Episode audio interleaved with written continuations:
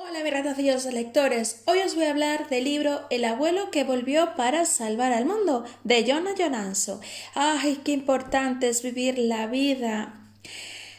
Alan y su amigo Julius recorren el mundo por un accidente. Su globo aerostático salió volando con ellos dos dentro de la cesta. Julius es un cultivador de espárragos verdes.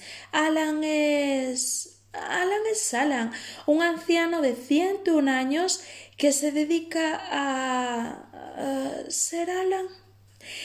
Se encuentran en su viaje en globo metidos en medio mar y por casualidad pasaba un barco por allí. Un barco chino que en ese barco había uranio que por casualidad Alan de pronto se cree experto en, ese, en esa materia. Hablan con el presidente de China, hablan con Donald Trump, hablan con Angela Merkel. Si es que hablan con los altos cargos y todo por ser Alan. Y sobre todo, se meten en muchos líos donde tienen que intentar salir. Además, que le persigan a veces hasta un sicario por culpa de un cadáver. Sí, sí, intentan asesinarlos por equivocarse, por un error.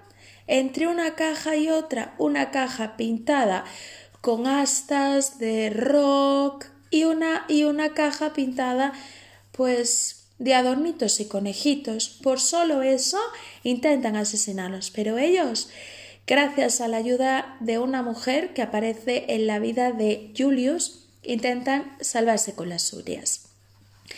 Jonas nos hace recorrer en este libro por países y conocer su política, ya que cada vez que nos explican eh, y recorren ese país, pues nos explican un poco de lo que está sucediendo actualmente. Menos mal que por España no paran, la verdad sea dicha.